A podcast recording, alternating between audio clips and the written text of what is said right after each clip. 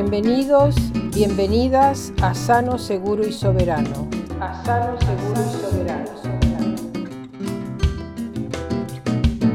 Un podcast dedicado a la agroecología realizado por Maela, Movimiento Agroecológico de América Latina y el Caribe.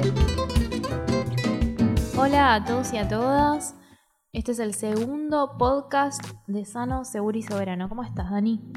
Hola, Aye, ¿cómo estás? Todo bien. Antes de empezar, queríamos invitarles a seguirnos en Instagram y Facebook como Sano, Seguro y Soberano. En este segundo episodio, o mejor dicho, a partir de este segundo episodio, vamos a abordar la pregunta ¿qué es la agroecología?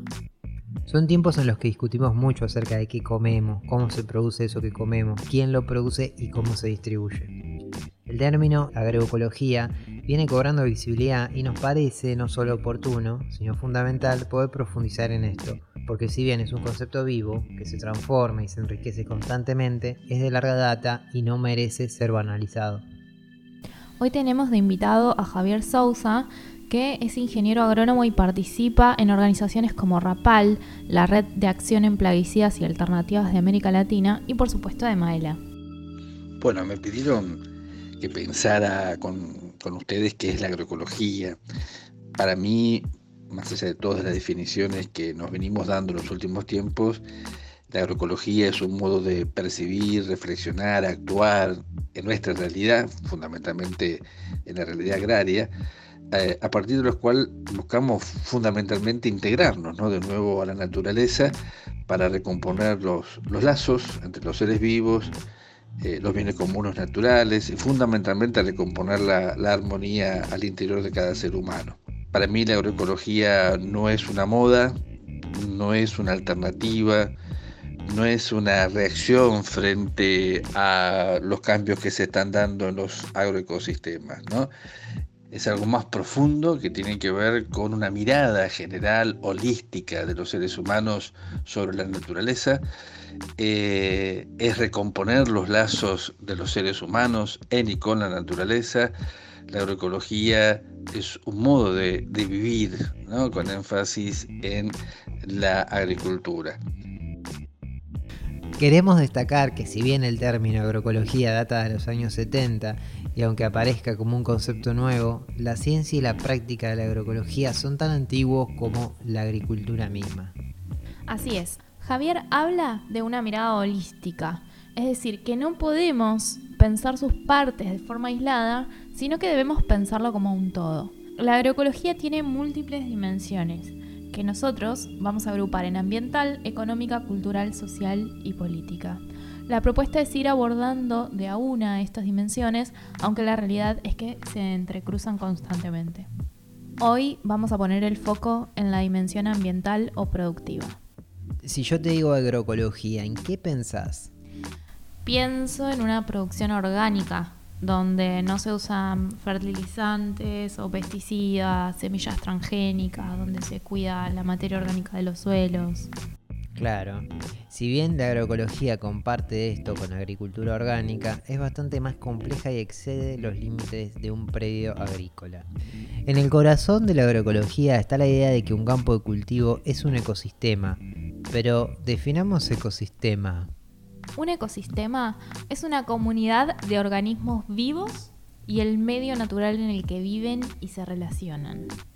Es el típico círculo que vemos en la escuela en donde hay procesos como la depredación, el parasitismo, la competencia, la simbiosis, en los que especies de ese ecosistema, como pueden ser bacterias, hongos, plantas o animales, dependen unas de otras. Es decir, hay interacciones que dan como resultado un flujo de materia y de energía. Bueno, un campo de cultivo, una chacra, no es diferente. En el campo de cultivo también suceden estos procesos ecológicos. Por eso, desde la agroecología hablamos de agroecosistemas, ¿no? Claro. En un agroecosistema se integran actividades de cultivo de vegetales y cría de animales en armonía con el paisaje natural existente de cada territorio. Javier nos comentó que la agroecología, desde su dimensión productiva ambiental, tiene dos principios fundamentales. El primero se trata de la nutrición integral de los suelos. Escuchemos a Javier. Por nutrición integral de los suelos entendemos favorecer las condiciones que deben darse para promover la incorporación, reciclaje y transformación de la materia orgánica. Fundamentalmente la materia orgánica eh, en los procesos de transformación, de humificación, para generar suelos que tengan una alta cantidad eh, de microorganismos, una gran cantidad de vida y de vida en abundancia, bacterias, hongos, protozoos, levaduras, insectos, todos conviviendo, no siempre de manera pacífica en ese suelo, pero transformando la materia orgánica en humus, que es fundamental para mejorar todas las propiedades que conocemos de los suelos.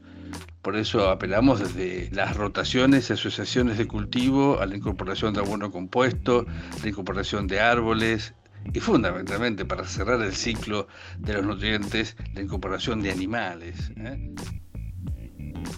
El segundo principio se trata de enriquecer la biodiversidad biológica. Respecto a la diversidad también es fundamental. La naturaleza siempre se expresa a partir de la diversidad biológica. Nunca vamos a encontrar eh, en la naturaleza monocultivos, nunca vamos a encontrar una especie que domine a otras. Siempre va a haber una gran cantidad de especies en la parte aérea y fundamentalmente donde no vemos, en la parte de los suelos que están interactuando.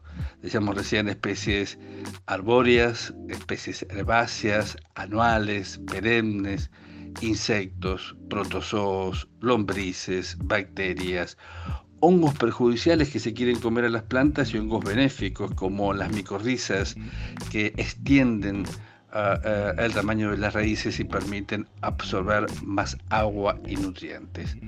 Biodiversidad aérea, biodiversidad en los suelos, biodiversidad cultivada y biodiversidad silvestre.